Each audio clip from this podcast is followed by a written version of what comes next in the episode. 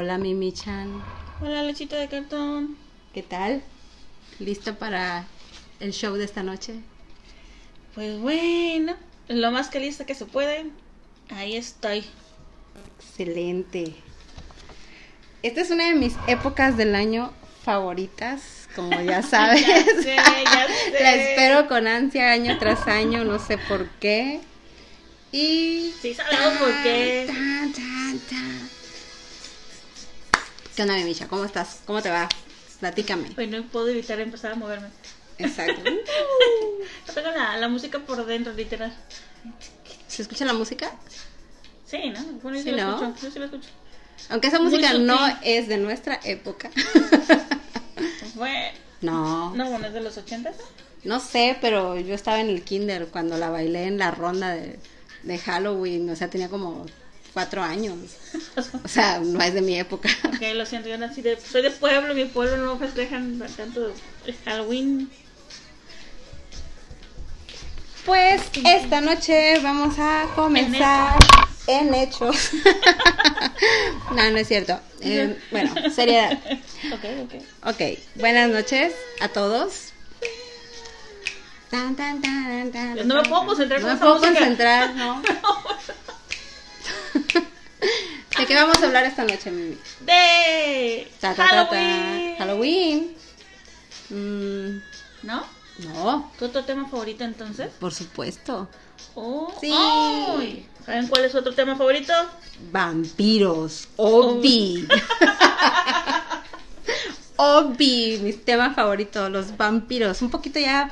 Am, Muy trillado. Muy trillado y un poquito ya pasado de moda porque del último boom de vampiros que hubo, ¿no? Que fue la década pasada. Es increíble que esté diciendo la década pasada. Parece que fue ayer, pero fue hace 10 años. Ay, ya sé. Y me, me cuesta mucho trabajo creer que el último éxito vampírico de hace 10 años sea Twilight. ¿Cómo ¿Tanto llegamos a eso? pasó? Sí, güey, sí. ¿Tanto? Estamos en el 2020. No sé. Ah, Ya pasaron 10 años de Twilight. no he vuelto a ver. Ah, bueno. Me quedé con la, lo último que vi que fue Shadowhunter. Bueno, pero Shadowhunters no es meramente vampiro. No, pero como los mencionas, así como que de. Sí, es un ah, tutti frutti. Sí. Me gusta más, me gusta más. Pero el último éxito vampírico, así que fue un boom, así súper comercial y súper de todo, fue Twilight. No, No he habido más vampiros.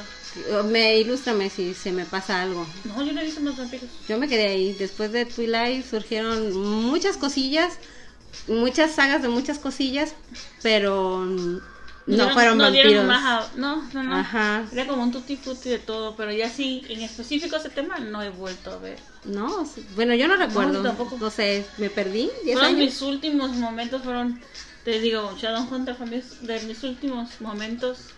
Porque igual solté la serie de las de Vampire Diaries. Ah, Vampire Diaries. En sí, algún momento no sé por qué dejé de ver televisión. Mm, sí, pero como eso, bueno, es que no sé, ¿los leíste los libros de Vampire Diaries? Los libros no. Yo nomás leí el, el uno, Invocación, Mm, ujú. ah, y ya. Y ya. Y No, ya. Yo sí vi esa serie y de esa se originó una que se llama Los Orígenes. Ah, los orígenes, sí, por esa estaba supuesto. muy Estaba muy buena de los orígenes, sí, La claro. verdad, me gustaron mucho los actores. Sí, los actores estaban muy bien. O sea, Aparte y aparte es un extra, ¿no? sí, Pero ya ese era un boom, ya. Tenían muy buenos actores. El, el actor principal, que sea de Klaus, me, me encantó. Sí, Estaba muy bien personificado, me gustó mucho. Digo, estábamos hablando que en su momento llamaba a Damon Salvatore. Bueno, todo el mundo amaba a Damon Salvatore. Yo no, no sé, yo tengo una fijación con el- los chicos más malos. Damon era el malo, Klaus es el malo. Estefano nunca me Klaus gustó. era más malo. Bueno, es que en realidad no eran tan malos. Ay, no lo sé. Bueno, en su momento, bueno, en lo que se pintan, que es la parte que no se ve del- de, su lado malo, porque sabes que hizo algo malo, pero nunca se lo visualizan totalmente como el personaje malo, pero sabes que son los malos de la historia. En fin, me estoy enredando. O sea, me gustan los personajes malos vampiros, a excepción de Ángela, pero esa es otra historia. Bueno, pero Ángel era marica, no, no. no Ay, puede. cállate, vamos a. Cállate. Perdón. Eh, no, es este. No, no, no es, no es un insulto, sino es remembrando un capítulo. No sé si te acuerdas de... Pero no me acuerdo bien si fue en Buffy o fue en Ángel. Eh, como que fue un, una regresión que tuvo Ángel de en algún punto de alguna de tus tantas vidas donde salva un cachorrito. Ay, no me acuerdo. de ¿No te acuerdas? No. Sí, hay, hay- hay un, hay un cachorrito que está así en la calle y como que lo iban a atropellar y él lo, él lo, lo rescata, o sea, lo, lo logra salvar que no lo atropellen, pero él está viendo en otro plano lo que está sucediendo. Lo que hizo. ajá. Y él, él se dice a sí mismo, marica, por haber salvado al perrito. Sí, es verdad. De, de eso me acordé, por eso lo, lo dije. Ay. Aunque nunca fui realmente, para ser honesta, nunca fui así como que súper fan de Ángel. Ay, no sé, me gustaba mucho. Mm, tampoco es que haya sido súper fan de Spike. Me enamoré de Spike, fue mi relación con él fue un poquito más lenta, pero progresiva. Bueno, eso te iba a decir, es, es que Spider al, al, al- en las ya últimas temporadas su personaje cambió totalmente. Le sacaron provecho hasta casi el final. Sí, más Porque bien estaba- fuimos, estaba- estaba fuimos muy mala- conociendo el personaje. Porque estaba muy, muy mal aprovechado al principio, pero al final cambió en un momento en que se volvió parte del personaje principal. Sí, cuando empezó a tener cocheo con Buffy, se vol- fue el boom. Sí, porque tú... Nunca te lo imaginabas. tú- no. Yo no me lo imaginé, Y no lo vi venir. cambió y todo, y Ángel como que pasó a términos más, así como que al olvido. Bueno, es que era, a ver, vamos a recordar porque eso fue hace a long, long time ago, o sea, fue hace un chingo. Lo que pasa es que Ángel siempre fue bueno en la serie. Ah, sí. O sea, lo ese conociste bueno. Sí, su sentimiento de culpa que nunca se pudo arraig- desarraigar. Ok, siempre fue bueno, pero porque estaba bajo un hechizo. Tenía un maleficio que lo Ah, hacía sí. bueno, pero tú lo conoces como un, al- un ente bueno y haces empatía con él desde el inicio. Sí, sí, sí. Ok. Conforme avanza la historia te vas dando cuenta que ese güey no es bueno, su verdadero ser, cuando Ajá. es él, cuando es él mismo. Sí. Y Spike es un vampiro común y corriente que no es bueno, pero tampoco es el diablo. No. O sea, solo existe. Y va por la vida. Y viendo va por la vida, ajá. Y después de la temporada 4, creo, empiezan a, a mostrarte su vida. y te das cuenta que su vida humana estaba muy culera. Y lo mejor que le pudo haber pasado en la vida fue convertirse en vampiro. Pero y de alguna manera dices, ya no lo ves tan, no, tan tóxico. Ah, sí. O justifica su toxicidad. Pues no es que era tan tóxico, sino yo creo que fue la situación que todo, todos lo vieron siempre fue el malo, ¿no? Así como que, ay, él, todos contra él. Ah, eh, siento, si recuerdas, o a lo mejor estoy confundida, estamos hablando si hace 10 años fue Twilight, imagínate hace cuántos años fue Buffy. Yo sé. Eh, lo primero que hizo Spike cuando se convirtió en vampire fue ir y convertir a su madre Ah, sí. y su mamá lo, no lo recibió No. bien, que fue lo mismo que hizo Lestat, eh, el vampiro que fue intent- convirtió a su madre y su madre después se vuelve una hija de su puta madre. Oye, pero como que es el destino. Porque también en Vampiris y en los orígenes, las madres son unas cabronas. pues no sé, pero Ángel fue a matar a su madre y no la convirtió en vampiro. Y porque creo que ya sabía la antelación de lo que sucede con las madres hechas Sí, vampiro. exacto. Por eso siempre te dicen, no busques a tus familiares, pero no hacen caso. Sí, no, en esas series también pasó lo mismo, ¿eh? Hay temporadas, comple- temporadas completas donde las madres quieren asesinar a los hijos. Sí, en el- la mamá del Stat, creo que se llama, mm, ¿cómo se llama? Charlotte, no. No me acuerdo, no es un personaje muy relevante, su mamá, pero es un, se convierte en un vampiro bien extraño, o sea, súper, dice su güey, Súper friki. súper friki. No es enemiga de su hijo, mucho menos, pero Sí, ¿no? tampoco lo sigue. O sea, Lestat cuando va y la convierte y hace todo por estar cerca de su madre porque ella él amaba mucho a su mamá. am, pensó quizás que iba a encontrar su alma gemela en su madre y su mamá dijo, next, güey, o sea, tú, se suelta el pelo y se, se va, se pierde y se vuelve un vampiro independiente y nada que ver, o sea... Tuvo libertades. No, y es raro porque ese personaje está muy, es complejo, es corto, sale muy poco en el universo de, de Annie Ray, Mm. pero haz de cuenta que esta señora em, toma un rol así muy masculino, o sea, muy como que se quita el vestido y se pone pantalones y no vuelve a ser femenina nunca en la vida. No, o sea, no, no, no sé cómo, cómo expresarlo en palabras, qué es lo que sucede con el personaje de la mamá del Estado. Ah, ok, ok, ok. Una cosa así muy rara. Pero bueno, comencemos con el programa. ¿Qué tenemos? ¿Qué, qué preparaste para el programa, Demi? A ver. Mira, estuve intentando averiguar algo, algún origen de dónde sale todo esta, este culto vampírico. O sea, vamos a tocar un poco de historia. Ándale, intentaremos tocar un poco de historia de los casos que se mencionan en la historia de que, lo, entre comillas, son vampiros. Y el por qué consideraban que eran vampiros. Y, y de ahí es donde empieza todo esto. Ajá. Y cómo va surgiendo y cómo... ay, dirías tú, ¿cómo pasamos de los vampiros? De Bram Stoker a Twilight. Exactamente. O sea, digo, sé que hay una dimensión de años, pero ¿en qué momento... Shine, shine, shine. Lo shine like ok, sí, la, la pregunta de esta noche sería, ¿cómo pasamos del universo de Anne Rice a Twilight? Y de No. Brad el empalador a Edward Cullen, que más que un vampiro parecía que tenía una enfermedad venérea, güey. ¿Qué pedo? Era una princesa. Era una Porque princesa. brillaba. Porque brillaba, bueno, whatever. O sea, sí, es- estoy así como que... ¿Qué pasó? Me acuerdo que este en Vampire Diaries, la serie, eh, Damon se burlaba mucho de, de Edward Cullen. Hay una parte que sí, sí, Sí, se cierto. burlaba mucho de veía, yo tenía el libro, lo veía y lo como que lo ojeó un, un poquito y dijo, ¿qué basura es esta? Es que no sé qué pasó. Lo siento, somos de la antigua escuela, ¿no? Nos gustan los vampiros rudos, malos. No, y todavía le dice, mejor lea a Anne Rice, ella sí sabe de vampiros. Sí, fue un comercialote así cañón ahí. Oye, es que sí, es totalmente otra dimensión. Son tan distintos esos mundos. Pues es que cada quien, cada autor le pone, eh, describe su universo como quiera. Sí, pero Ya no hay un irte más o patrón. menos, digo, con la, la misma línea, ¿no? Pero aquí ya sí fue, te digo, vuelvo al mismo. Mucho shine, shine, shine. Pues yo creo que el, en la- el caso de Twilight, am, el Shine fue lo que lo, Lo hizo diferente. Fue lo que lo hizo diferente, pero fue lo que a nadie le gustó. Al menos a mí, como consumidora de vampiros, no me gusta. Pudo- siento que pudo haber hecho cualquier otra cosa, o incluso apegarse a lo ya establecido Digo, y continuar con todo lo demás y simplemente eh, dejarlo así. Digo, querían contar el lado bueno de los vampiros, ¿no? No, quería encontrar su lado diferente. O sea, mis vampiros son diferentes. Pero me refiero a la historia en sí, que ellos eran unos vampiros buenos, que no consumían sangre, que estaban contra el consumo del ganado humano y todas esas cosas, ¿no? Pero digo, mucha bondad, digo, al fin y al cabo son vampiros, tú quieres ver vampiros. Por supuesto. Bueno, es que ahí, a ver, tienes razón. Basándonos en, en Crepúsculo, am, yo creo que ahí el fandom se concentró en el romance.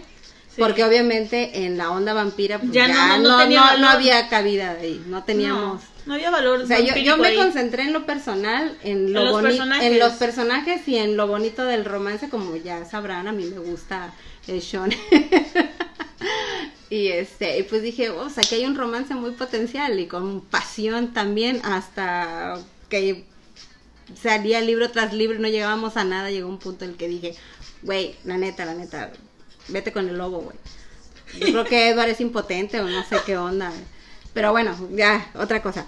Entonces, obviamente, pues nos concentramos en el romance. ¿Por qué? Sí, Porque eh, no, la propuesta más. de vampiro era como una sátira. En realidad no, no, no, no tenía. En no. algún punto te olvidas de la historia que hay son vampiros. Exacto. Hasta que lo mencionan. pues. Exacto. Ya solo te concentras en. Yo siempre me lo imaginé así como que tenía una enfermedad venérea y por eso no, no su romance no progresaba y la iba a contagiar.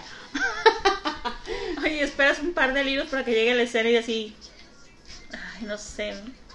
Aparte estaba yo muy deprimida en ese tiempo cuando, cuando las leí y como era tan, tan así, no sé, me ayudó a canalizar mi tragedia personal y dije, Hay gente que está peor que yo. Sí, hay gente que está más jodida que yo. sí, exacto. Y sí me ayudó a salir de, de ese De ese bache. De ese bache. Sí, teníamos, eso es un bache, pero bueno, en fin. Regresamos. Mira, fíjate que estuve ahí echándome un clavado para ver un posible origen, una teoría o algo, ¿no? Entonces anduve buscando lo que era el, el origen eslavo. Eslavo, sí se dice, no eslavo. Eslavo. Eslavo. Entonces ellos, este, como que de, de esos ayeres venía el concepto de lo que es el vampiro, ¿no? Ellos lo veían como... En esas épocas ellos pensaban que existía la palabra vampiro y cómo se fue desarrollando al hecho de que cuando ellos iban y desenterraban eh, los cadáveres. Curiosamente, los que ellos casualmente desenterraban tenían el cabello largo, las uñas largas. Obviamente como la piel pues se seca y todo, se les pegaba la piel y se hacían como que filo, lo- eh, las marcas de la cara se veían más filosas, los dientes más largos. Y a veces por un proceso de... Cuando ya estás muerto, ¿no?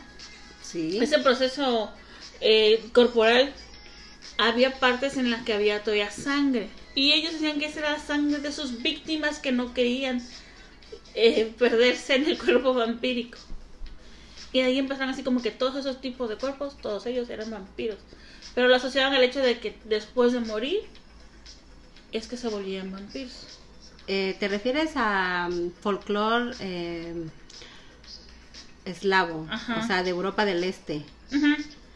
Ok, sí. Y así se estuvo manteniendo y, y generándose por mucho tiempo en, esa- eh, en esos, en la, zo- en la parte En de esa Europa zona. y en esas zonas, ¿no? De que esos sucesos, ahora yo no, no comprendo, ¿no? Porque hay una parte que me puso así como que interrogante, ¿por qué iban y desenterraban los cadáveres? Eso es lo que te iba a preguntar. Dije, ok, cuando iban y desenterraron los cadáveres, o Sí, sea, yo también me quedé así. ¿tenían la costumbre de ir a desenterrar los cadáveres? ¿O ¿Qué onda? Es que en algún momento, es- eh, mira, leí como no tiene idea porque dije yo, yo quiero saber por qué iban dec- y hacían eso. Digo, yo no tengo la, yo no tengo la curiosidad de, ay, mira, desenterrar un cadáver para ver si es vampiro. O sea, se me hace No, Iche. de, sí, como que no muy sano. Y es ilegal en muchos países. Bueno, en ese entonces yo creo que ni había leyes para eso, pero yo tampoco comprendí por qué hacían eso.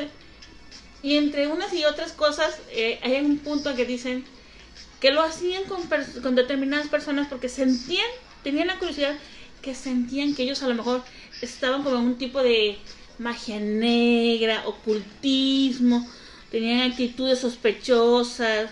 O sea, quien era sospechoso de vampirismo. Exactamente. Cuando fallecían o los condenaban o los mataban, iban y los desenterraban para ver y de esa manera corroborar que sí, ellos eran vampiros. Ah, ok. Estamos hablando de la Edad Media, me imagino. Sí, pero Sí, tiene sentido para la época. Ay, pero no no no no tiene sentido, no tiene yo sigo sigo lo No, mismo. pues yo igual diría como por qué, te iba a preguntar, de hecho, cuando terminaras de dar tu explicación, te iba a decir, bueno, pero por qué, como por qué iban a desenterrar a la Yo gente. igual me quedé con esa duda. Pero bueno, ya, ya queda claro porque que tenían es posibles sospechas. porque murieron bajo sospecha de vampirismo. Entonces O cuando iban algo y así. sí, revisaban el cadáver para ver si ciertamente. O sea, digo Oye, es No, yo, ni- yo sí siento que eres vampiro, güey, ni madre regreso. o no sea, vas a comer. No, pero bueno. O sea, en vez de que tú salgas por ti mismo, yo te estoy sacando, se me hace tonto. Sí, sí. No sé, pero no entendí yo esa parte. igual fuera una especie de delivery de la época, así como que vamos a pedir comida mexicana. Y ahí va Mimi y ella a desenterrar al vampiro. No, hombre, qué horror. Ni- Next paso. No, pero, pero sí, ¿no? Como ya desde entonces, ya sabes, siempre han existido el, el ocultismo, la magia. Sí, La porque era, hechicería, era la edad eso, media, se prestaba para todo eso. Entonces, muchas cosas no es explicables. Era el indicio de algo sospechoso en esa persona y como que era, ah, hay que tenerlo en la lista negra para ver si él es o hace ciertas acciones para corroborar que es- él es un ser. Ah, porque para ellos el vampiro no es que se alimente de sangre, sino del alma.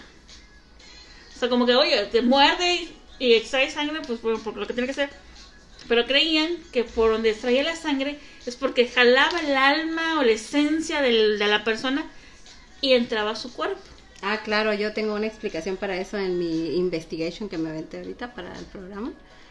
Eh, no lo iba a mencionar, pero ya que tocaste el tema, pues puedo, puedo Entonces me hizo mencionar algo. interesante que, que hablaras de esa parte del alma y la esencia de, del Ah. individuo, ¿no? Sí, es, pues, eso se debe a que, por ejemplo, eh, estamos hablando en este momento de, de el folclore vampírico es es, la- es la- eh, europeo del este, específicamente a esa región eslava que es así entre Polonia y en- entre. Polonia y Rusia, Ándale. por ahí, en Europa del Este. Bueno, am, ya más metiéndonos a fondo al folclore vampírico, se supone que los vampiros no tienen alma, o sea, eso todo el mundo lo sabe. Ajá. O sea, bueno.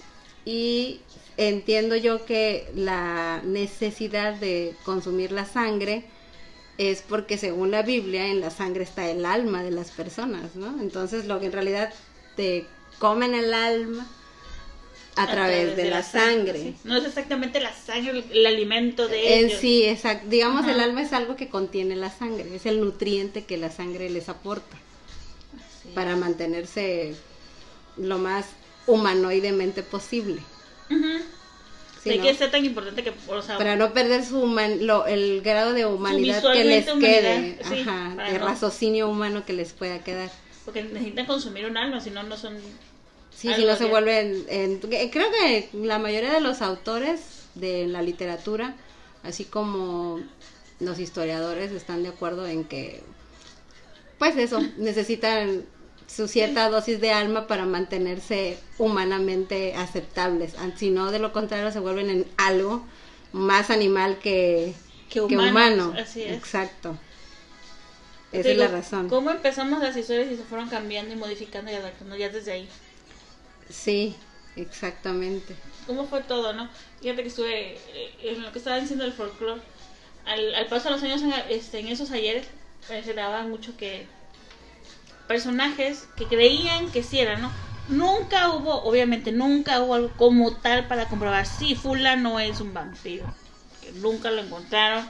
Ni, este, obviamente matando gente, digo, bebiendo su sangre y esas cosas. Una sección de una señora. La Batori. No, esta se llama Carmila. Ah, Carmila.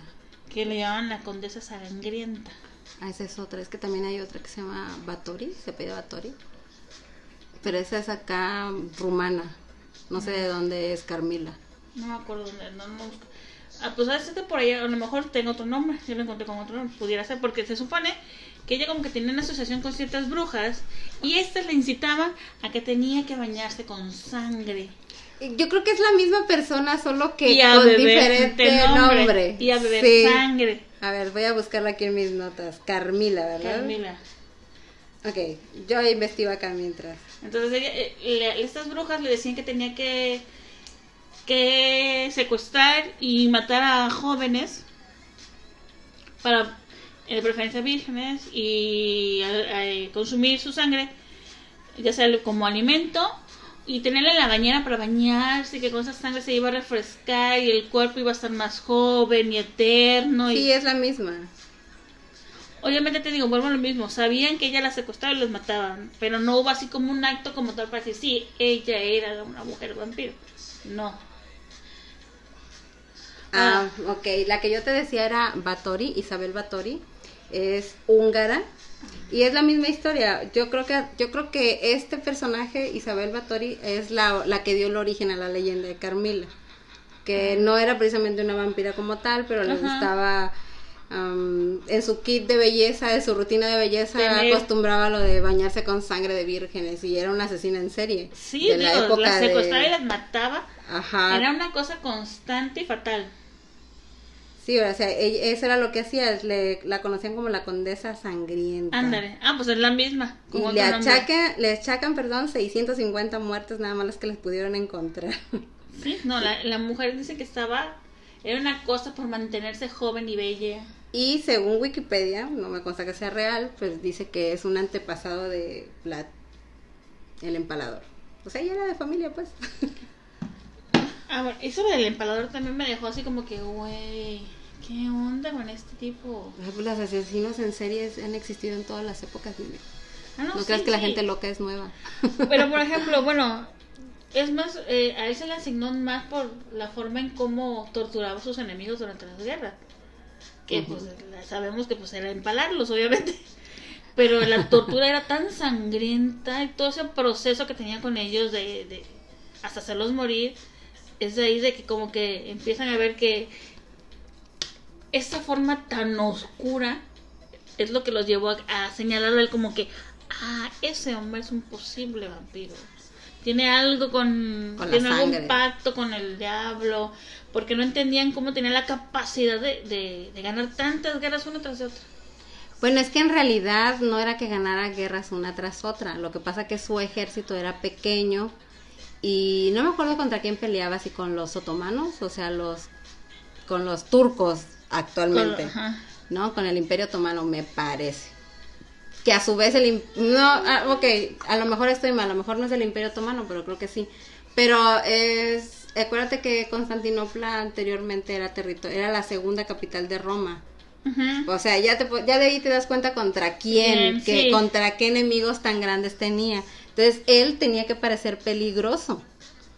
Y esa Sí, era ¿eh? su estrategia, o sea, aplicaba la de la de Corea del Norte, tiene que parecer peligroso para que la gente no venga a meterse con él porque su reino era pequeño. Y estar a la, sí, Y a la eh, sombra ajá, de exacto, él. entonces eh, es- él ideó de esa manera hacerse una fama para que la gente pensara dos o tres veces antes de irse a meter con él. Bueno, y le resultó. Y le resultó, al fin de cuentas, y, y dio pauta a muchas leyendas vampíricas. Desde Así esas es. inspiró a Bram Stoker para hacer Drácula, Ah, sí, ah, ah, exactamente. que se basa absolutamente en nada, hasta donde tengo entendido. O sea, Brad solamente lo usó como personaje, pero no quiere Ya decir que sea una historia él de él. escribió su- su él escribió historia. la propia historia sobre, sobre él. Dijo, me gusta ese personaje y le inventó una historia. Así es. Así es ficción, vaya, Drácula Ajá, es ajá. ficción, no, no está, no, No está recreada en nada, en no está inspirado en nada, exacto. Porque al fin y al cabo vuelvo lo mismo. Nunca na- a ninguno se le comprobó nada. no. Así como que, ah, sí, él es un ser místico, vampírico y no, no.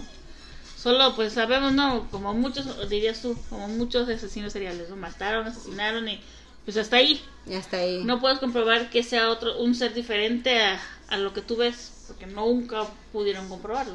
Ajá, Y exactamente. Fíjate que también estaba yo viendo, en alguna parte de lo que está viendo de lo del folclore eslavo, mencionan a Lili. Ah, Lilith, sí. Yo dije, Lili me suena, ¿por qué me suena Lili? Decía yo, ¿dónde lo he escuchado? Y sí, eh, la de Sean Holmes también sale. Bueno, yo lo sé porque yo he leído muchas veces la Biblia y, y cosas relacionadas a la Biblia. A lo mejor tu referente de Lilith siempre ha sido obras literarias. Sí. Yo tengo otro referente más. Ahí, a eso voy, fíjate que yo no sabía esa parte que decían que, según lo que estaba yo leyendo, ahí decía que Lili era la que había sido pareja, escogida como la pareja de Adán. Ujú. Pero en algún punto, como no quiso tentar, él se fue, ella se fue. Así lo ponen ahí, donde yo leía así, era, decía, este, Lili era la, se fue escogida como la pareja de Adán, pero en un momento no quiso ceder a los deseos de Adán y se, y lo, y se va. Y es cuando ponen a la, así lo puso, así decía la lectura, sumisa Eva.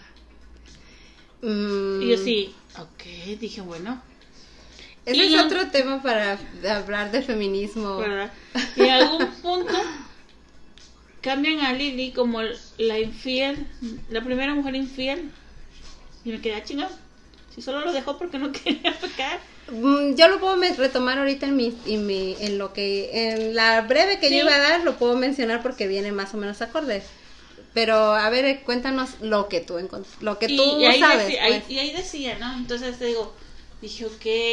Y como ella fue cambiando y la hacen ver como que una mujer fatal, que Es un traía... demonio, según, Ajá. hasta el día de hoy. Eh, ajá, que por eso fue que se abandonó, pero por ejemplo es la, la consideran como que la primera mujer vampiro por la asociación que tenían de cómo atraía y envolvía a los hombres, la, la seducción que hoy en día se conocen los vampiros. Ok. Como que de, de ese personaje se fue desglosando que los vampiros tienen ese o sea, ya sabemos, ¿no? Todo historia de vampiro tienen ese, ese como que sex appeal curioso que tra- traen, que no sabes de dónde es, pero que ellos lo emanan de ahí. Ah, bueno, ahorita que to- to- tomaste este punto, eh, ya sabes que el folclore vampiro es muy amplio. Así y hay muchas líneas de pensamiento de folclore. El que tú me estás presentando ahorita, pues es obviamente uno de los más clásicos, que es el europeo, efectivamente que viene de la, de la región de Europa del Este, porque como que es la zona menos civilizada de Europa. Ah, ok, ajá. O sea, por decirlo de algún modo, la forma, la así, ¿no? Este, y bueno, pero también hay otros, otras líneas de pensamiento del el origen de los vampiros, Ajá. este, que quizás le echaron así un poquito más de feeling Ok. para poderlos ordenar. Ujú. Por ejemplo, eh, bueno, no sé si quieres agregar algo más o hacemos ahí. una pausa ahí. No, no, no, ya está ahí, así. Como vamos a salir. Bueno, ok. Acá, eh, el del- de, lo que yo quería hablar era precisamente de los vampiros que tienen el origen en la Biblia. Ok. Ajá. Ajá, porque está el folclore vampiro que viene de ahí, Del Europa del Este. de Europa del el Este, está- y está el folclore de los vampiros de la Biblia, y de, también está el folclore de los vampiros que vienen de Egipto. Ay, ¿tú no me sabías? Ah, ¿cómo no? ¿No? ¿No viste la reina de los condenados? No la recuerdas. También fue hace un chingo. Ay, es la que sale con Star, ¿no? ¿la con? Stat, sí, lo que pasa que la, como que fue de bajo presupuesto la película. O algo así, pasó sin pena ni gloria. Yo pensé que iba a encontrar el nombre de ella porque no me quise acordar, me quise acordar su nombre, pero no, no, no, no, no vino a mí. Y entonces dije, en algún momento dije, ¿será que sea ella Lily? Eh, sí, mira, te lo voy, lo voy a explicar así más claro. El universo de Entrevista con el Vampiro, Ajá. de Annie Ray, tiene su origen en los vampiros de Egipto. Todo parte de Egipto. Egipto es la cuna de los vampiros del universo de Annie Ray. Ok. Y por ejemplo, en el universo de Bram Stoker, que es de donde sale Ah, Este, Castlevania, este, no sé, Drácula. Drácula, Y todos Nosferatu, todos esos, el origen es balcánico. O, como dijiste tú, El- eslavo. el- el eslavo. Ajá, de Europa del Este. Incluso se puede decir que Inframundo entra en esa, en, Sí, en esa como- demografía, eh, ¿no? son de por allá. de por ahí. Y está el otro folclore más osado, que es el- los vampiros que salen de la Biblia. A ver, ilústrame. Te ilustro. Bueno, vamos a hacer una pequeña reseña. El primero de entre todos los vampiros condenado y maldito directamente por la mano de Dios mismo fue Caín, que se considera, yo creo que en la mayoría, en la mayoría, mayoría, eh, se considera como que el padre de lo- todos los vampiros. Caín. Ah. Bueno, luego después de que mató a su hermano y se convirtió en el primer asesino, este fue castigado por Dios, convirtiéndolo en un ser antinatural, sin vida, pero muerto en vida más bien, el cual debía saciar su sed con sangre, ya sabes, es un clásico, y alimentarse de ella, pues. em, y sería un ser que infundiría terror a su paso, ya sabes. Un ser que ya no podía contemplar la hermosura del amanecer, bla, bla, bla. O sea, un vampiro clásico. Clásico. Pero en este caso tiene nombre y es Caín, hijo de Adán y de Eva, que mató a su carnal. Y que Dios lo castigó, ¿no? Bueno. Y él es uno de los vampiros que se conoce como mm, antidiluvianos o prediluvianos, o sea, antes del diluvio. Ok. O sea, ya sé. Cabe mencionarlo, repito de nuevo, que estoy mencionando los vampiros, el origen vampiro según la Biblia. Diluvianos. Sí, porque después salieron otros vampiros que son los postdiluvianos, que son los que acabas de mencionar tú. Ah, los eslavos. Sí, todos esos se hizo después del diluvio. Esto es antes del diluvio. Sí, sí, sí, no, no. Incluso antes de Egipto. De, de Anne Reis, del universo de Anne Reis, esto es mucho, mucho, mucho Ah, atrás. sí. Es un, origen muy, muy primitivo. Ok. Ok. Bueno, o sea, los vampiros muy, muy, muy ancestrales, ¿no? Digamos. Ah, y esos días eran unos días muy locos en la Biblia, ¿eh? Está en el Gen De hecho, todo parte del Génesis, de, las, de los puntos oscuros del Génesis.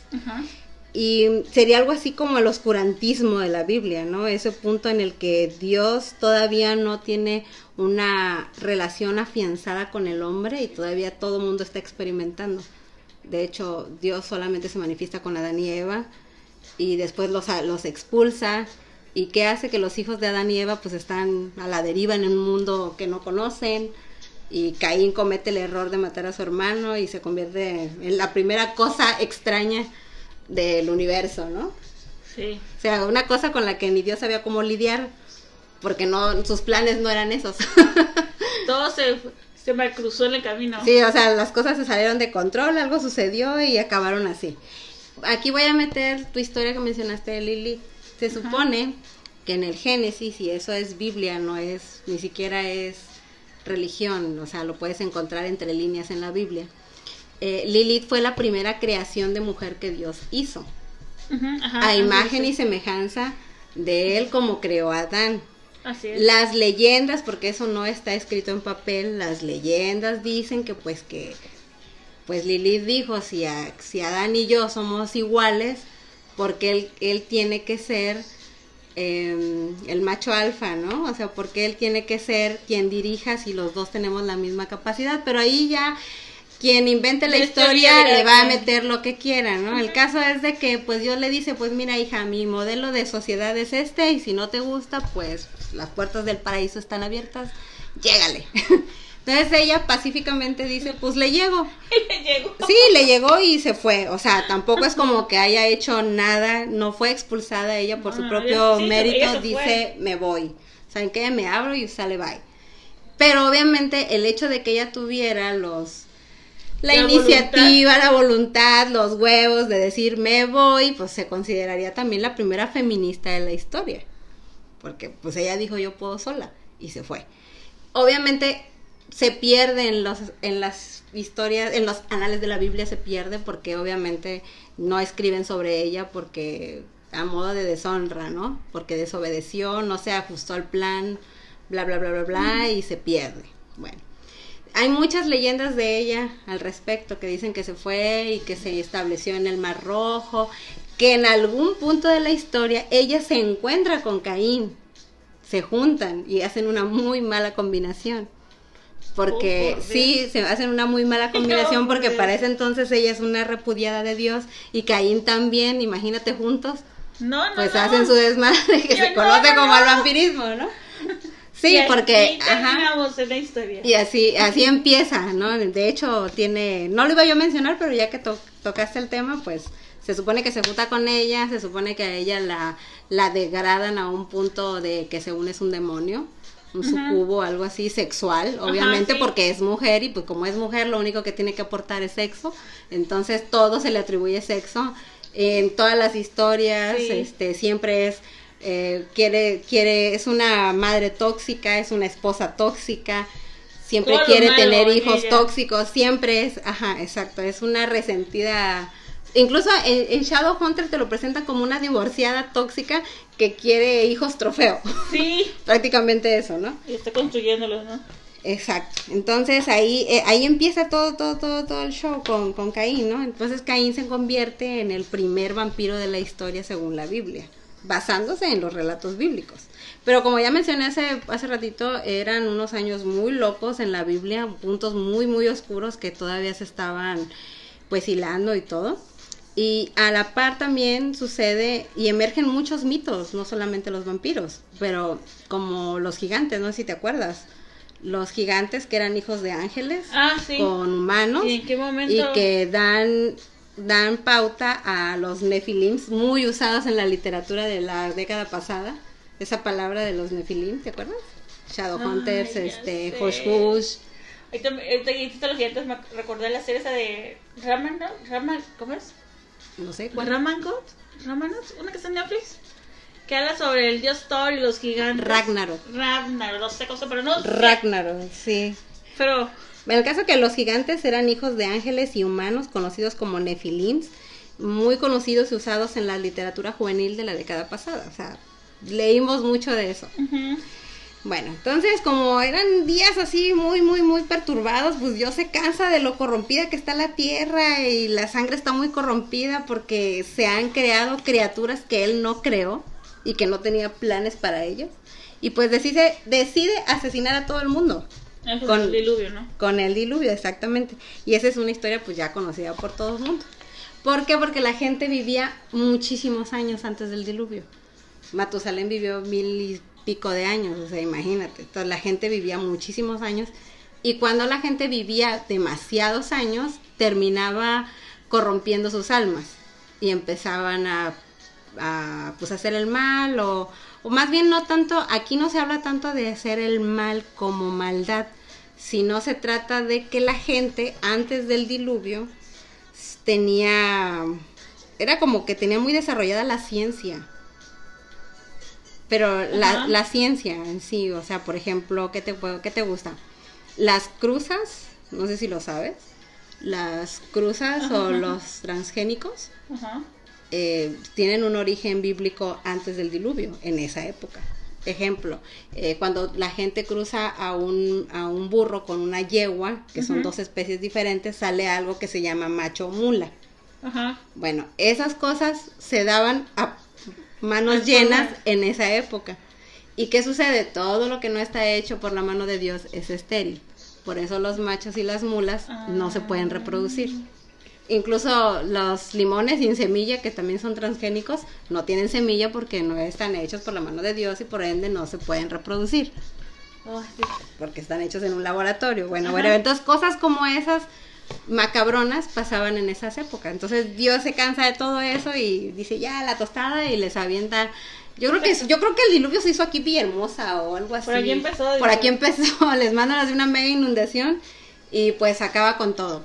Aquí las leyendas se pierden un poco porque ya no se sabe si realmente los vampiros antidiluvianos sobreviven o cómo es que sobreviven o cómo estuvo el, pero el caso que no los acaba por completo porque resurgen, resurgen después, ¿no?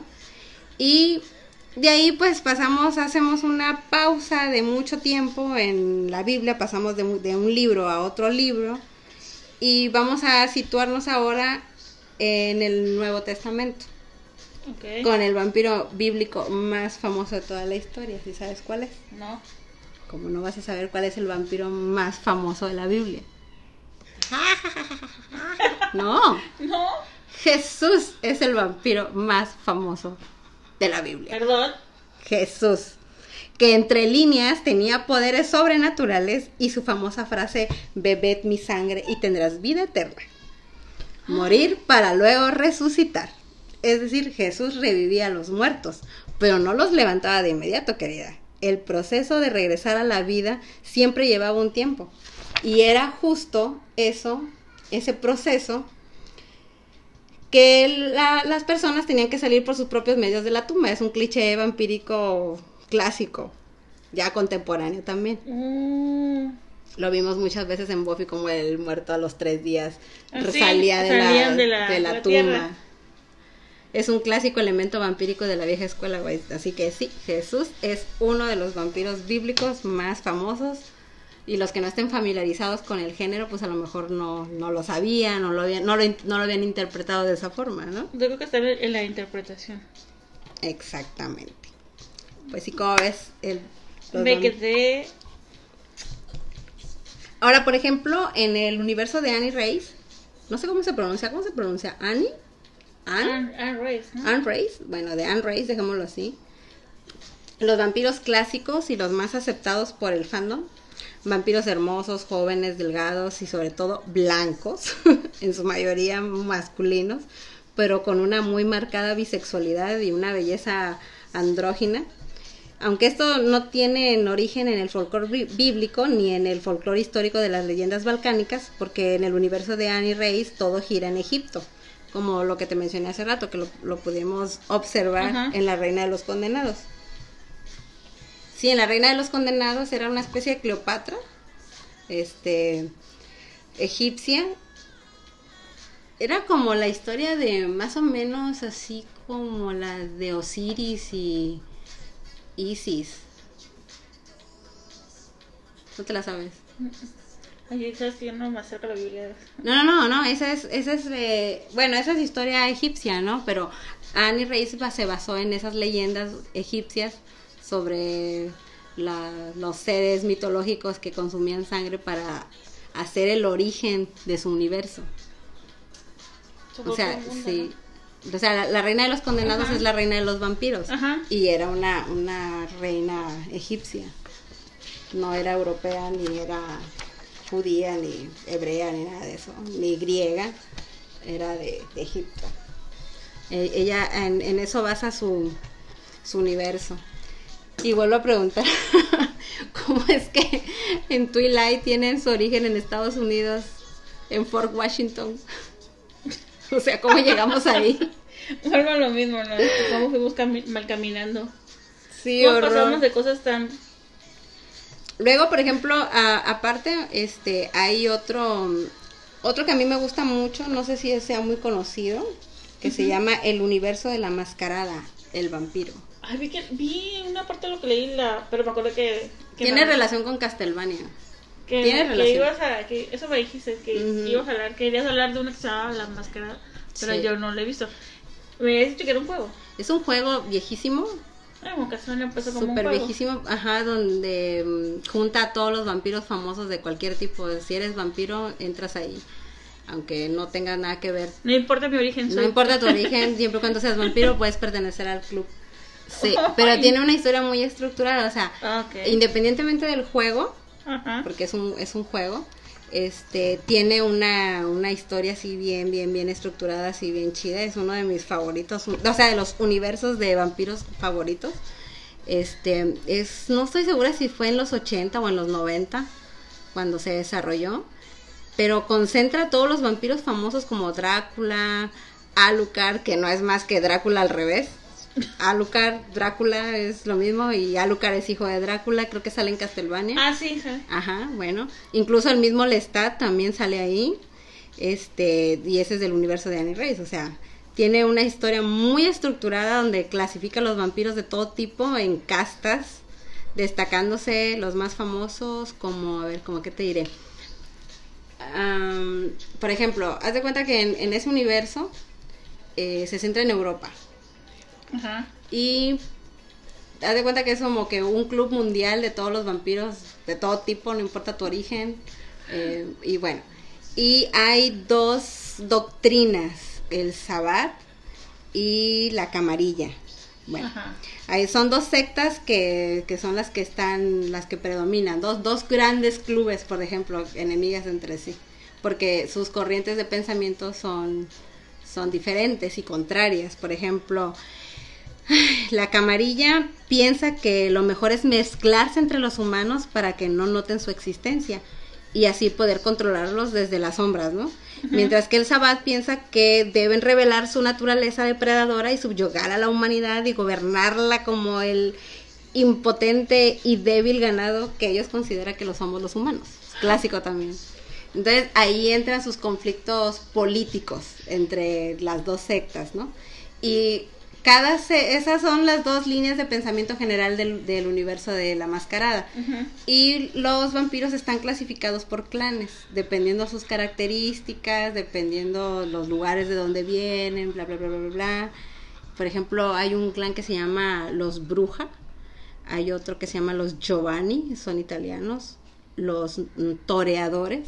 Los Toreadores vienen siendo, esos son mis favoritos porque son los clásicos, viene siendo como los de, como el Stat, por ejemplo Ah, ok. que se mezclan entre la población Ah. y se pierden entre el, ajá, o sea, su grado de humanidad es muy físico, es muy Muy semejante. muy semejante y les es fácil vivir en sociedad. En cambio, por ejemplo, los Nosferatu, Ah, son los feos, ¿no? los Nosferatu son los feos, son los que sí, son los que no tienen sus rasgos humanos y es imposible que se mezclen entre entre las sociedades humanas. Me acuerdo de una película, no sé si te acuerdas la de 30 días o 20 días, 40 días de 30 oscuridad, días, 30, 30 días de oscuridad. ¿Te acuerdas cómo eran los vampiros que eran Sí, que venían de Rusia, por cierto? como blancos, raros, Ah, pelones. no se veían humanos, se veían No, así raros, feos. ajá. Ajá. bueno, se supone que así son los Nosferatu y normalmente viven al margen de las sociedades porque les es imposible por sus aspectos físicos mezclarse Pues entre ahí la no- sociedad, de, ¿no? de que los ves, los ves. Sí, o sea, es, es otra otra cosa, ¿no? Pues se llaman los Nosferatu. Creo que hay una película que se llama Nosferatu, es un Sí super clásico. No la he visto, pero pero sí me acuerdo que tiene El las orejas. Ajá, tiene las puntiagudas, puntiagudas, así. Todo blanco, pálido, así, flaco. Y yo me acuerdo que hace mucho tiempo, esto sí, sí me acuerdo que fue, yo creo que por ahí del noventa y tantos, que hubo una, un intento de hacer una serie de este universo que se llamó Senda de Sangre, pero solamente tiene una temporada porque el protagonista murió y no estaba de moda y ahí se quedó el proyecto ya inconcluso y ya no continuó, pero estaba basado en este universo. Fuera de ahí nadie lo ha retomado yo creo que estaría muy chido que, que se retomara Sería una serie. interesante, sí, estamos muy estancados con los vampiros. Sí, porque realmente tiene una, una estructura de, de historia así. En algún momento de la historia humana dejamos de ver a los vampiros como parte de la historia, sino ahora es todo pura fantasía. E irrealidad basada en, Nada. en consideración de cada escritor. Ay, horror. Sí, porque por ejemplo, volvemos a lo mismo, las películas de los personajes de Anne Rice, Drácula, dio la partitura para crear un- sus mundos y sus mundos y sus mundos y sus mundos de vampiros, dependiente de cada, independiente de cada escritor, que en algún momento se hizo una laguna mental. Pues y sí, terminamos de- en En Twilight. Digo, no reniega la película, es agradable. Es romántica, es bonita. Y, es- habla de Y es personajes. para adolescentes. Así es. Y habla de personajes que te llaman que sab- sabíamos que hablaban de los vampiros, de los este, de lo que implicaba, shalala, shalala. Pero no es esa historia que tenga que ver así como que te, te haga clic de, ah, historia de vampiros. No, no, no. Pones O sea, se te hace Digo- otra historia tonta de vampiros. algo así.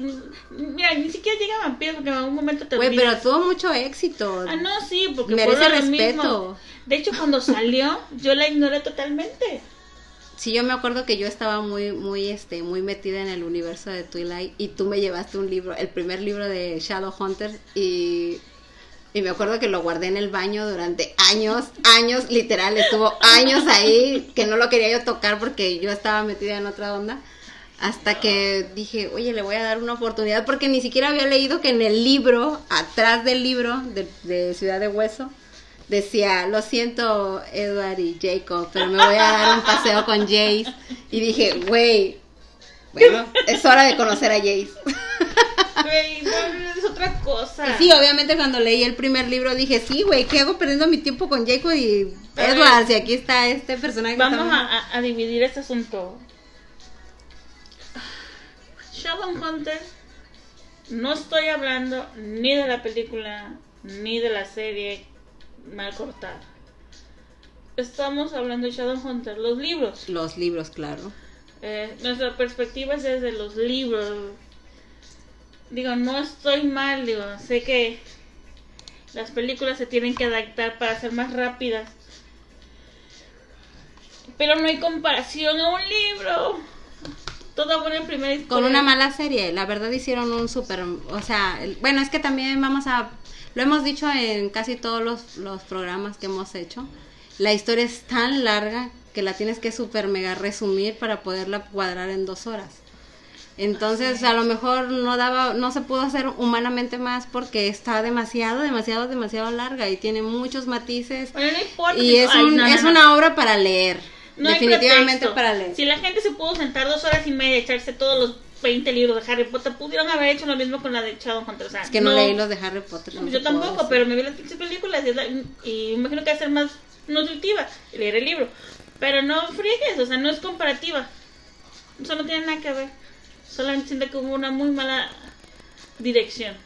Sí, y que la autora no peleó por sus derechos. Exactamente, porque si ella solo se solo se vendió y ya está, recibió su dinero y le valió que si ella se hubiese su obra. mantenido en donde estaba con sus personajes, Pues a lo mejor necesitaba dinero para pagar las demandas. Acuérdate que la autora de Harry Potter la demandó por plagio, que nada que ver. Yo no encontré yo no encontré a Harry Potter en ningún libro de Shadowhunters. O sea, su universo con este universo nada que ver. pues hasta la magia era distinta. O sea, nada, Hasta la nada. magia era distinta, los personajes eran distintos. Todo era distinto, era otra otra cosa, pero bueno. Tengo que- Marketing al fin de cuentas. Sí, entonces vayamos a tienen que leer esa historia de vampiros y el submundo de Shadowhunter. De Shadowhunters, pero por leerlo, supuesto. no verlo porque no es lo mismo. Sí, yo no recomiendo ni las películas, ni las series, ni nada. Me pasa lo mismo que Death Note, no los recomiendo. Vayan a la obra original, si tienen tiempo, porque es muy, muy larga. Pero sí, no, no, no. Bueno, y ya que tocamos ese tema, a ver, dime tu, ¿qué me- tus mejores series o películas de vampiros Mejores series, mira. que tú consideres que han sido las mejores para ti, obviamente. Así como que la clásica, la clásica, obviamente, porque fuimos súper fan de esa, fue de Buffy Sí, claro. y Ángel, obviamente. Eh, bueno, Ángel no tanto, pero Buffy sí, obvio. Bueno, pero bueno, sí, porque Ángel también fue muy corto. Sí, es cierto, la dirección cambió, no era lo mismo, ya lo tenía ese mismo línea.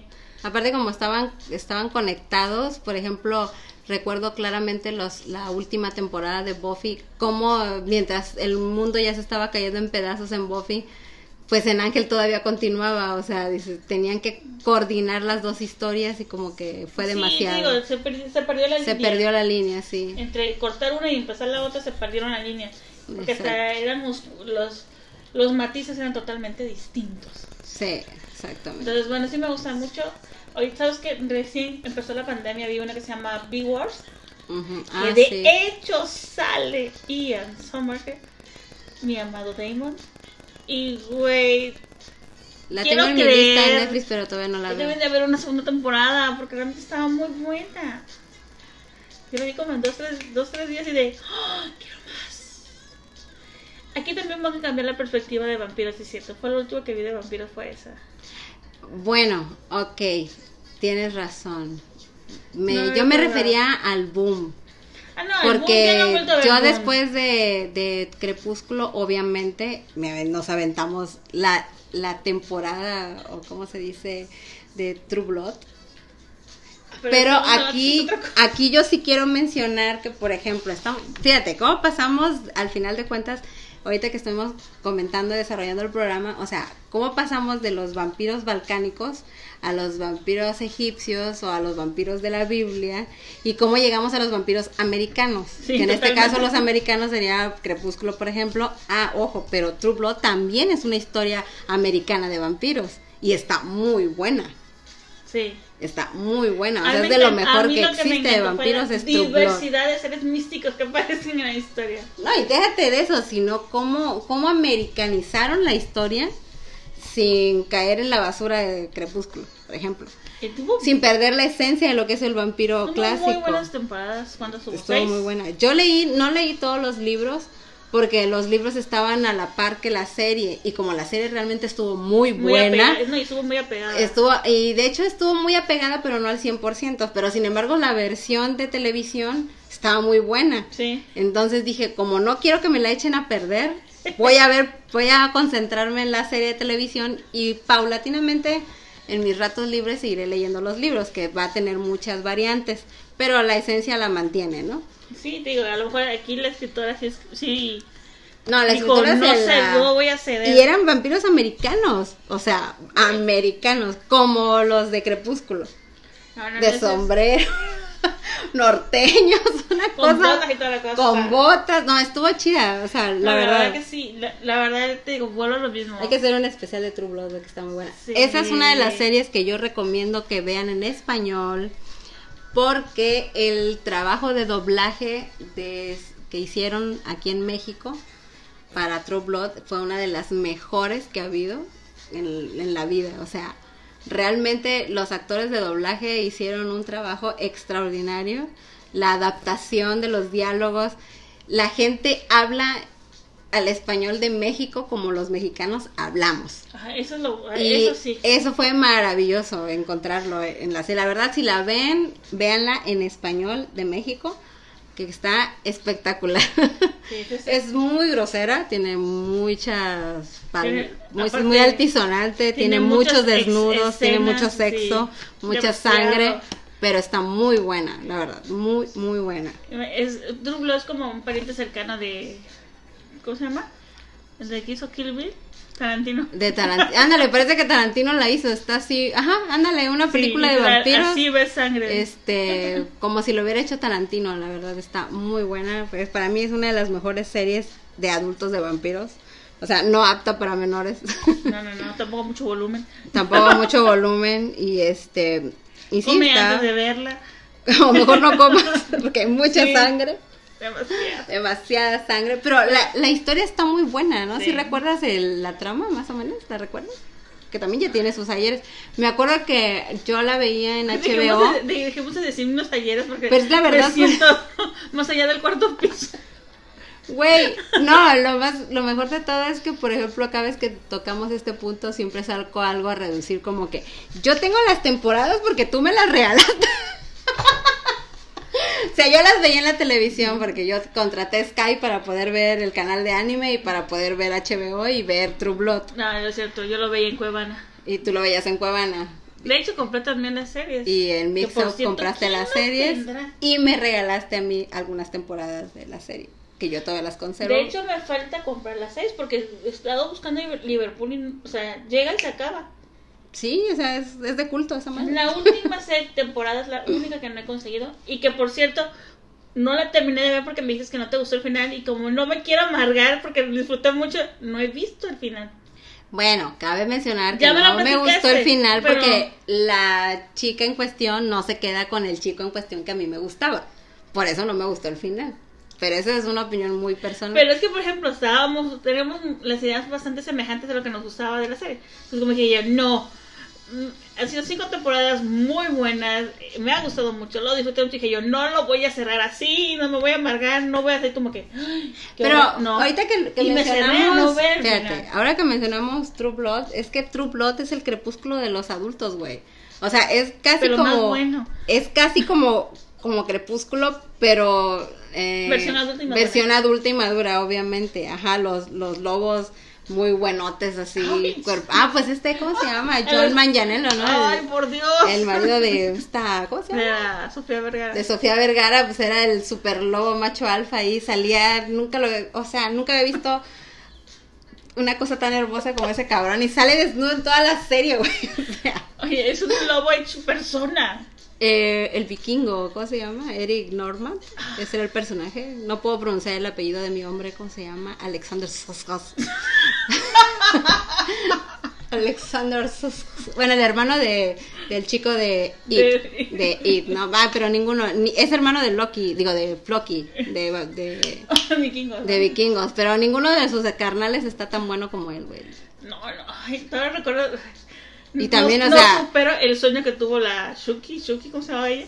Suki. Cuando la- lo ve así en la, en la, en la nieve y era En la nieve. acostado con, con la piel de, de lo. Ay, Ahí sí no me hubiera importado que brillara hacia el sol como cual Edward Cullen.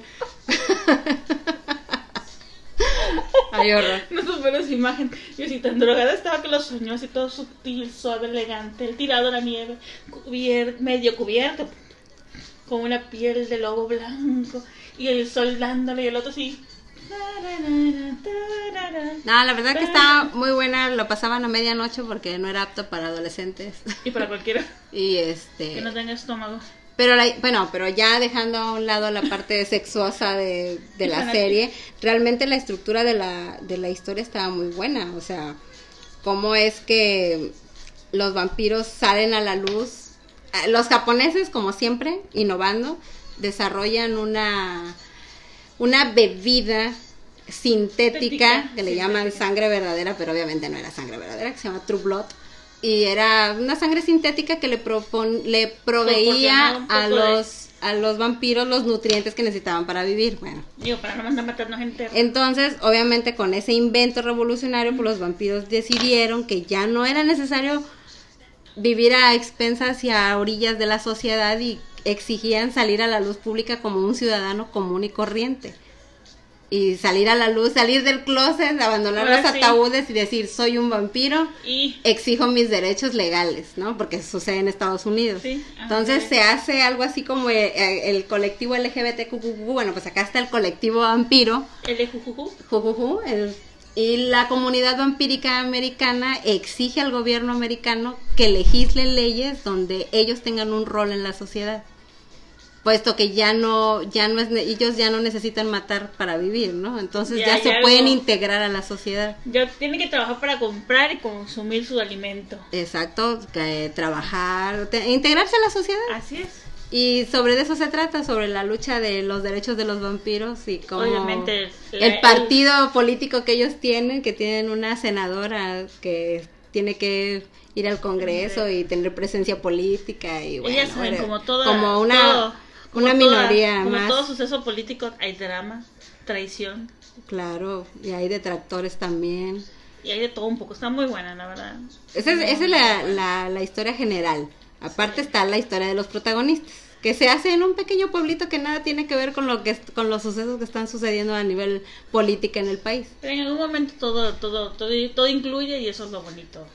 Ujú, pero está, Ajá. está muy buena, la recomiendo. Para mí es una de las mejores. Véanla en español, está muy buena. No la vean con los niños porque Tiene mucho sexo, mucha ¿Sabes de qué me sangre. acordé? Estuve una temporada, digo que nunca te comenté, que estuve viendo una serie de vampiros. Es que sé cómo se llamaba, Sleep, Sleep, Split, algo así. Ah, la, la, La de Israel. La de Israel, sí, split, Split. separada. ¿Cómo estuve tan obsesionada con esa serie? Sí, sí, me acuerdo. Yo estuve esperando que la pasaran en televisión por acá. No, ¿eh? Nunca la pasaron. Pero estaba interesante. Ya no la terminé de ver, o yo no sé qué pasó, que en un momento ellos también perdieron el hilo de la historia y la cortaron. Es que era para chavitos, güey. O sea, no estaba así tan... Porque también, ya ves que te recomendé unas turcas. Mm, unas series turcas que también estaban buenas. Bueno, para mí se me hacían buenas. De vampiros una, también. pero no. Pero no te, no te impactó, No se te hizo muy sosa también. Sí. Lo que sí que te sacaban actores guapos. La después digo que iba bien, pero yo siento que el, el protagonista chico empezó a llamar la atención y empezó a grabar películas al extranjero. Y en algún punto siento que ya no pasaba tanto tiempo en Israel y cortaron la, la serie. Sí, sí me acuerdo. Igual vi una que otra temporada, me llamó la atención un rato, pero como vi que después flojeó mucho, ya la, la abandoné también. Sí, entonces digo, ya se ocupó el chico y como que ya no tenían, no sé, ya lo empezaron a ver por otros lados y ya no... Y es que también la hicieron, pienso yo, para aprovechar el boom, lo que te dije. Sí, fue, en eh, fue en ayeres. esos ayeres en que los vampiros dominaban televisión, mundo. el cine, las mangas, todo, todo, todo estaba dominado por vampiros y ya después decayó. Sí, es cierto. Sí, sí, es verdad. Ay, no, no Se sé. aplacó un poco. Ahorita no sé en qué momento va a volver a resurgir ahorita con... No sé, deberían, ¿eh? necesitamos darnos una actualizada. Señores vampiros, si escuchan por ahí, salgan Salgan de sus ataúdes. Este es el momento. y vuelvan a conquistar el mundo a través de series y películas. Bueno, esto es todo por esta noche. Espero que lo hayan disfrutado. Síganos en todas nuestras redes sociales, Leonas de Fuego ALB, aparecemos así por todos lados. Y escúchanos en Anchor FM, Spotify. iTunes, iTunes, tu- ¿cómo? iTunes Podcasts. En todo lo que termine en Cats y Podcast, ahí Y vamos a en estar. cualquier plataforma de podcast, ahí estamos de seguro, lo más. En Instagram, en arroba Leonas de Fuego ALB. Y Twitter, a Leonas de, arroba, arroba Leonas de Fuego. Chicos, cuídense. Manténganse vivos y nos vemos hasta la próxima. Bye. Usen cubrebocas. que tiene que ver con vampiros, magia y cosas de esas. Y me salió ahí como que te, te, te- de repente te dicen recomendaciones y la vi y dije. Que de hecho también quiero ver Helsing, Ah, Helsing, sí, por supuesto. pero la tengo todavía en suspenso. Ah, también te voy a recomendar a ti que veas otra. Esta también es viejista, ya tiene también sus ayeres. Es... No, no sé, pero yo creo que es de la época del boom de Crepúsculo que se llama Trinity Blood. No sé si la tenga en Netflix, por ahí la puedes ver en YouTube. Esta está chida, te voy a decir yo- así eh, en corto ah, cuál es la cuál es la ¿Me regresas mi lapicero? Gracias. cuál es la particularidad de Trinity Blood. Trinity. En el Trinity Blood. En este universo Ajá. eh, es así como post-apocalíptico. Uy, Bueno, existen los humanos, los vampiros, Ajá. porque los vampiros comen humanos, y existe una tercera categoría de super vampiros Ah, que comen vampiros comunes y corrientes, o sea, que comen los humanos animales, que comen los vampiros humanos. ¿Y te has preguntado alguna vez quién se come a los vampiros? bueno, era de eso se trata. Entonces, en este universo están los vampiros comiendo humanos clásico, pero hay otra raza más elevada y más escasa, o sea, no es que sean poblaciones muy grandes, son como seis, siete pelados Ajá. que son así como que los super mega vampiros y se alimentan de vampiros. Chale. Sí, entonces es una, una guerra de tres partes. Está muy, está muy buena. Oh, ¿Sabes también que me acuerdo ahorita? ¿Qué serie? ¿Qué anime? Bueno, hablando de que estábamos hablando de el anime que me había gustado mucho. Es la de. De hecho, la mencionamos la vez pasada en uno de los programas. Este. Ay. El fin del Serafín. Ah, al fin del serafín, sí. Ese también me gusta mucho. Digo, son vampiros diferentes, pero me gustaba. Me gustaba mucho. Esa se me hace más así como Shadowhunter versión Asia, pero bueno. Es más bonita. Tengo mi anime, mi película. Ah, mi película sería Inframundo. Tu te película dije, mis series. conocidas. conocidas, así como que son las que más, más me han gustado. Bueno, creo que ya nos extendimos demasiado. Esto ha sido todo por hoy. Síguenos en Anchor FM, Spotify. Spotify, iTunes Podcasts. Todo lo que termine en cats. En todo lo que termine en Cats, de seguro ahí estaremos. Y ya sabes, Instagram Leonas de Fuego ALB, Twitter igual Leonas de Fuego. Y Nos vemos pronto. nos vemos pronto. Mantente vivo. Dale like. Fíjate en la oscuridad.